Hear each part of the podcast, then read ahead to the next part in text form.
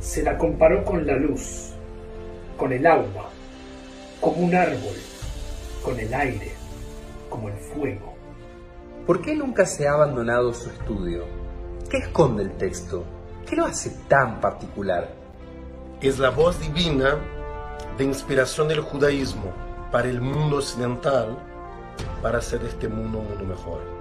Fueron siglos de interpretaciones y miles de comentaristas, rabinos, filósofos, historiadores, creyentes y no creyentes encontraron en la Torá la respuesta vigente y profunda a su existencia. Afoj va, va va. Tratado de principios explica, dale la vuelta y vuelve a darle la vuelta, porque todo lo contiene. Allí caben todas las preguntas y también todas las respuestas. Bienvenido a tu espacio de Torah, a un viaje en el tiempo y a una oportunidad para expandir tu alma. Brujaba, bienvenida. Tu tiempo de estudio de Torah como un regalo para incrementar brillo en tu vida.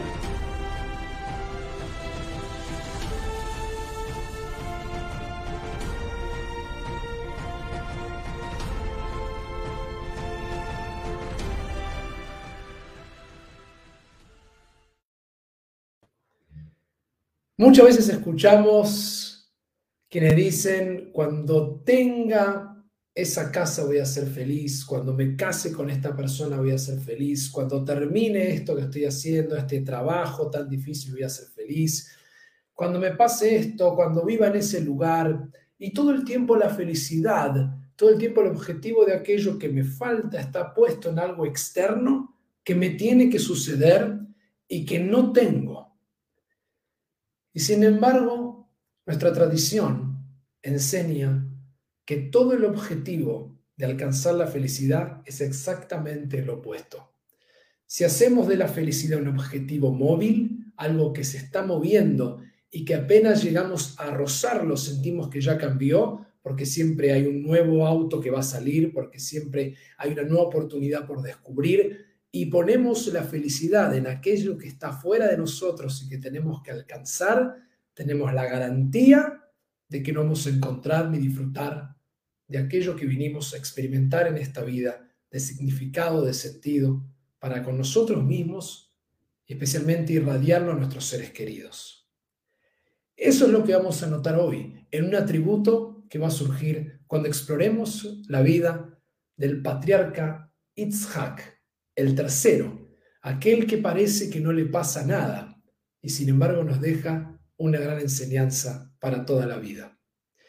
Así que les doy la bienvenida, Shavua Tov, a este espacio semanal de Parashat Shavua, en el que exploramos la Parashá de acuerdo a la mirada de los maestros del Musar, también con algunos textos de Hasidut, del Sfatemet, de Meore Inaim, que hemos estado compartiendo, y nos enfocamos en esta oportunidad, como dije, en Itzhak.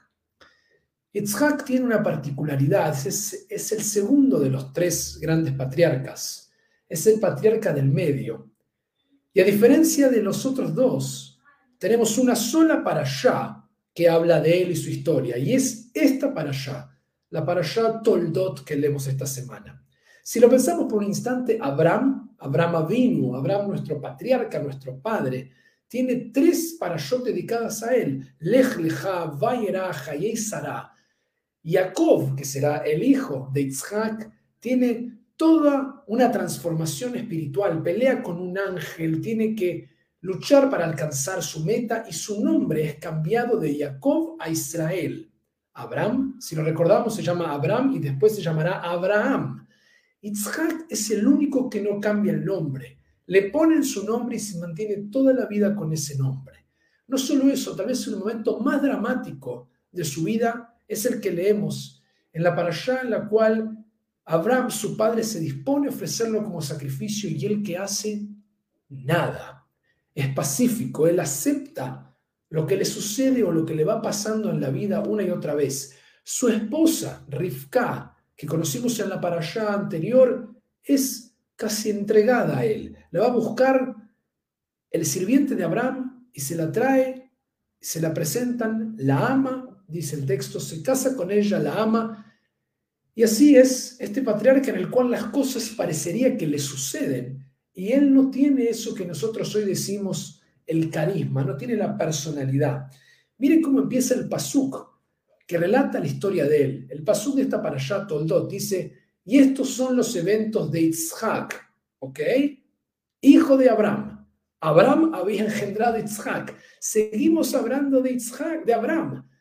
Tal es así que en comentaristas como Meora y Naim, que mencionamos recién, van a hablar más de Abraham en esta para allá que de Isaac. Y la para allá apenas comienza, narra una breve historia, un breve episodio de Isaac y va a girar todo en la historia de Jacob y Esav y la primogenitura, cuando le vende, eh, cuando él se roba la bendición de su padre. Todo va a girar en la, historia de, su padre y su hijo, y él, el del medio, parece que no le pasa nada.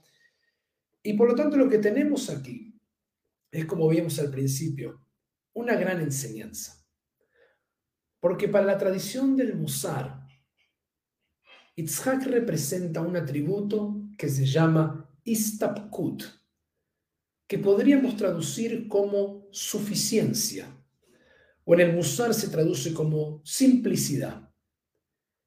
Y tenemos una tendencia a disminuir este tipo de vidas. Lo vemos como el menos interesante. Y les confieso que en lo personal siempre me identifiqué más con las figuras. Tal vez no es tan difícil de ver esto como Jacob de los patriarcas o como Abraham que como Isaac.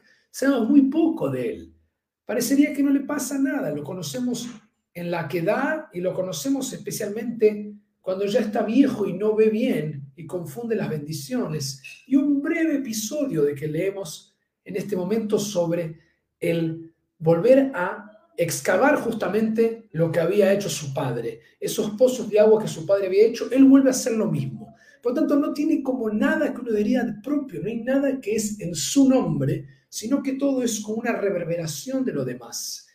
Y como dije al principio, esto está basado en realidad en una enseñanza profunda desde el Musar sobre la felicidad, sobre Istapkut, sobre este atributo que tenemos que desarrollar de la suficiencia, que como siempre en el Musar se encuentra en el punto medio. No significa no querer nada en la vida ni tener ninguna expectativa, ni tampoco el otro extremo, justamente de poner nuestra felicidad a la luz de que algo te tiene que pasar y que aún no te sucedió y si no te sucede y estás así es porque todavía no llegó lo mejor que te tiene que llegar. Es vivir con las dos verdades y especialmente en el punto medio. Y para nosotros que somos una generación tremendamente entretenida y saturada de distracciones continuamente, Istabkut es un atributo extraordinario y tremendamente complejo. Es muy difícil mantener la simplicidad. Ser simple y sentir suficiencia es tal vez uno de los atributos más desafiantes para la vida espiritual. Justamente nosotros somos una generación que tiene ansiedad por la novedad. Me acuerdo cuando estudiaba arte y veíamos que los periodos históricos están marcados justamente por distintos grandes paradigmas que los van moviendo. Y así como para Bach y la generación de la música, toda su experiencia fue teocéntrica, Dios estaba en el centro y estas grandes composiciones al servicio de lo divino, cuando llegamos al periodo del romanticismo, ya es el hombre y sus pasiones, anterior a eso es el periodo clásico del orden, ¿y cuál es la modernidad? ¿Cómo la definía en términos artísticos la vanguardia? Lo nuevo lo cambiante, la sucesión continua de descubrir algo que nadie vio, de sacar algo nuevo y ser rupturista continuamente. Y eso genera esta necesidad continua de revoluciones y la incapacidad de tolerar las transiciones. En el mundo de la sabiduría judía se marca esto también. Hay quienes dicen que los Tanaim, quienes escribieron la Mishnah, y los Amoraim, quienes comentaron la Mishnah del Talmud, fueron sucedidos por los Geonim, que es una generación que no trae muchos nuevos Hidushim, nuevas ideas, sino que sistematizan, ordenan y ponen en práctica lo que los otros habían realmente creado y desarrollado con un nivel de creatividad extraordinaria. Y cada generación va atravesando estos periodos históricos de revolución, transición y la necesidad por un instante de estabilidad para poder asentar estas ideas. Sin embargo, esto para nosotros es difícil porque nos da miedo el aburrimiento, nos da miedo lo que pensamos que no es novedoso. Y tenemos esta distracción como justamente una negación continua. Entonces, en vez de poder absorber lo que tenemos y estar felices con lo que es parte de nuestra, de nuestra vida, en esta suficiencia, en este istapkut, en esta simplicidad de lo que ya hay, queremos más. Y fue justamente el Gaón de Vilna quien estableció tres ideas, tres prácticas para poder desarrollar la suficiencia y ponerla nosotros como una experiencia de nuestro día a día. En el Musar lo que buscamos no solamente es entender algo, sino sentirlo dentro nuestro y sobre todo vivirlo. Al vivirlo, la tradición confía en que se va erosionando la atención de aquello que sentimos que no está equilibrado. Y internamente nuestra Neshama va encontrando, la alma va encontrando su lugar con lo que es la manifestación de que vivimos. Cosas que el Gaón de Vilna recomienda de lo más simple a lo más complejo. Número uno, él recomienda adquirir menos, vivir con menos cosas, simplificar la vida en términos de no necesitar tanto. ¿Y cómo? Preguntarnos realmente, ¿necesito esto? ¿Realmente lo necesito? Incluso cuando estoy por comprar algo y la compulsión de que mis ojos me llevan a querer algo, que mi corazón, como dice el Shema, Lota turu no vayas tras tu corazón y tras tus ojos. El texto no dice no vayas tras tus ojos y tu corazón, sino no vayas tras tu corazón. Entrena el corazón para que los ojos no vean aquello que no necesitan ver. Porque si uno está entrenado y tiene la suficiencia interior, los ojos ni siquiera ven como, ay, me falta esto para ser feliz, porque mi corazón ha sido entrenado para la suficiencia. ¿Y cómo lo hago? Planteándome el hecho de adquirir menos. No me lo voy a llevar a ningún lado, lo puedo disfrutar. Esto nuevamente en el Gusal, Shvila el camino dorado, el punto medio, no significa no me quiero comprar más nada, sino pensar realmente si lo necesito, si realmente es algo con lo que no puedo vivir si no lo tengo. Y ese es el primer punto, ya difícil, pero para el God de Vilna es el más simple en esta escalera del desarrollo de Istapkut, de suficiencia en nuestra vida. El número dos que él dice es Sameach Vejelko, estar feliz con lo que tengo. Porque Avot es esta frase, Mi Ashir, ¿quién es el rico? A Sameach Vejelko, el que ya está feliz con lo que tiene, con su parte. Es decir, que la felicidad no está puesta en aquello que me falta, sino mi felicidad está puesta en amar y querer más cada día lo que ya tengo es amar cada día más a mis seres queridos, es amar cada día más el lugar en el que vivo y las cosas que tengo, amar cada día lo que ya es mío en algún punto, parte de mi vida, es el secreto para reducir esta ansiedad y para vivir con mayor simplicidad.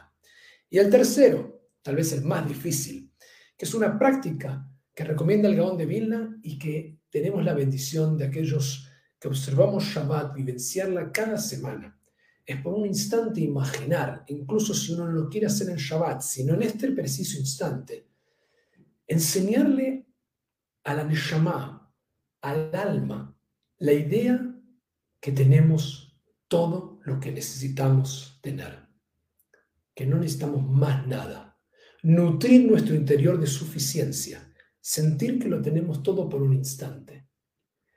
Eso es incluso para el Gaón de Vilna el secreto de la simja, el secreto de la felicidad. Si una persona siente por un instante que tiene todo lo que necesita tener en este momento de su vida, y vuelvo a repetirlo por tercera vez, en el punto medio no significa renunciar a todo, ni tener anhelos, ni ambiciones, ni ganas de conquistar cosas nuevas y aprender cosas nuevas y sentir curiosidad. La tradición nunca diría algo así por nuestra fascinación por el estudio, sino es agregarle a eso algo de la suficiencia, algo de la capacidad de rendirse, pero hacerlo desde un lugar de agradecimiento y de gratitud, tiene alegría, de entender por un instante, tal vez tengo todo lo que necesito, al menos por un milisegundo de mi vida, y después seguir adelante, y ver qué siente uno cuando experimenta esta idea. Al fin de cuentas hay un valor religioso detrás de esto para los maestros del Musar, que es bitajón, la confianza. Que si uno cree que no tiene esto, es no creer en Dios, es no creer que Dios le ha dado todo lo que tiene que tener y que está gozando de aquello que tiene que gozar. Y de ese lugar de agradecimiento abrirse para el crecimiento. Ese es el secreto para alcanzar la enseñanza profunda de este que parece totalmente desapercibido y sin embargo, como vemos, nos deja una lección fascinante para la vida y especialmente para el tiempo en que vivimos. Siempre que pienso en esta idea, recuerdo una frase que me enseñó un gran amigo. Y esa frase encapsula este principio para tenerla como un mantra, para escribirla y mirarla tal vez durante una semana, que así es como se practica el musar, donde uno escribe una línea, escribe un concepto y lo trabaja, no son las prácticas o el ejercicio que comenté recién, sino a través de ver una frase durante una semana y mirarla todos los días, para que pueda uno incorporarla. Y esa frase dice, no quiero todo lo que tengo, pero la dije al revés, no tengo todo lo que quiero, pero quiero todo lo que tengo. La vuelvo a repetir, no tengo todo lo que quiero, pero quiero todo lo que tengo. Hay que anotarla, hay que leerla y hay que vivirla y recordarla todos los días. Yo sé que no tengo todo lo que quiero, que quisiera tener más, que quisiera aprender cosas nuevas, que quisiera que algunas cosas fueran distintas. Y también sé que quiero todo lo que tengo. Si puedo vivir con esas verdades, podré descubrir y aprender este Itzhak que habita en cada uno de nosotros. Shavuot Tov y hasta el próximo encuentro.